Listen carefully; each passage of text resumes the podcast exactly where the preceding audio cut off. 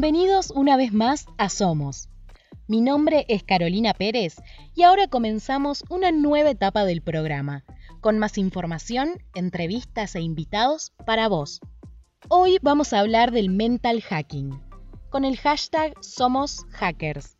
Escucha el programa Somos en radiocasal.com.ar, sección Santa Teresa, todos los miércoles a las 11 a.m. Ya me cambié el pelo de color, ya estuve en contra y estuve a favor. Lo que me daba placer ahora me da dolor. Ya estuve al otro lado del mostrador y oigo una voz que dice sin razón: Vos siempre cambiando ya,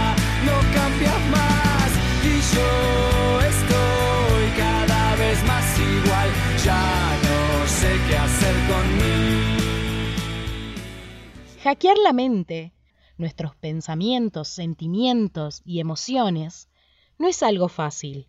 Aprender cómo manejarla y usarla a nuestro favor es algo que nunca consideramos, hasta que las cosas se ponen difíciles en nuestro día a día, cuando nos sentimos estancados, sin saber cómo avanzar, cuando queremos parar con nuestra rutina o mover algo de ella.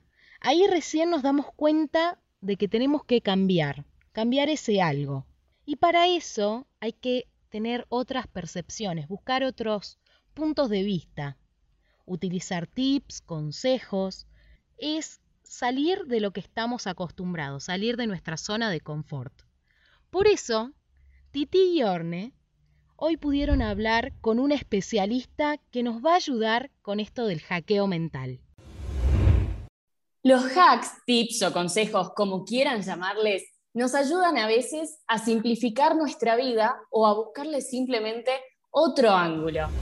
Yo soy de esas personas que cree que la vida te trae cosas y personas y situaciones y todo para que aprendamos y que si no aprendes se repiten. Esto de querer mejorar, avanzar, reinventarnos, convertirnos en una versión como mejorada de nosotros mismos, pero ¿cómo podemos hacerlo si no entendemos mucho cómo funciona nuestra mente? Explórate a ti misma o a ti mismo con curiosidad para ver a ver qué es lo que hay ahí dentro, ¿no? Descubrirás cosas buenas, descubrirás cosas malas, cosas que igual no te gustan tanto, no hay nada bueno ni malo, pero trata de descubrir y de poder verlas. Muchas veces no queremos ver lo, lo, que no nos gusta de nosotros mismos y esto es lo que hace que lo perpetuemos en el tiempo. Y aceptándolas puedes cambiarlas. Tratar de pensar en qué le dirías al otro para de algún modo decírtelo a vos mismo también. Siempre digo que la vida es como un videojuego y que hay que ir pasando pantallas y se trata de eso, simplemente de pasar pantallas. Cada pantalla es un aprendizaje nuevo, pero hay que vivirlo desde, desde la curiosidad.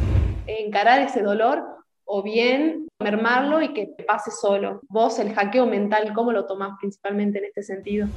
El dolor es como el momento en el que algo te duele y cuando alargas mentalmente, o sea, tu ego alarga ese dolor, se convierte en sufrimiento. Al final aquí también hay que tener en cuenta que las emociones negativas son emociones que al ser humano no nos gusta vivir, pero tampoco podemos taparlo porque si no, mm, después brota en algún otro momento, ¿no? O se enquista de alguna manera y no, no permite que ese aprendizaje aflore. Intentado casi todo para convencerte. Ah, mientras el mundo se derrumba todo aquí a mis pies. Yeah. Mientras aprendo de esta soledad que desconozco. Me vuelvo a preguntar quizás si sobreviviré. Porque sin ti me queda la conciencia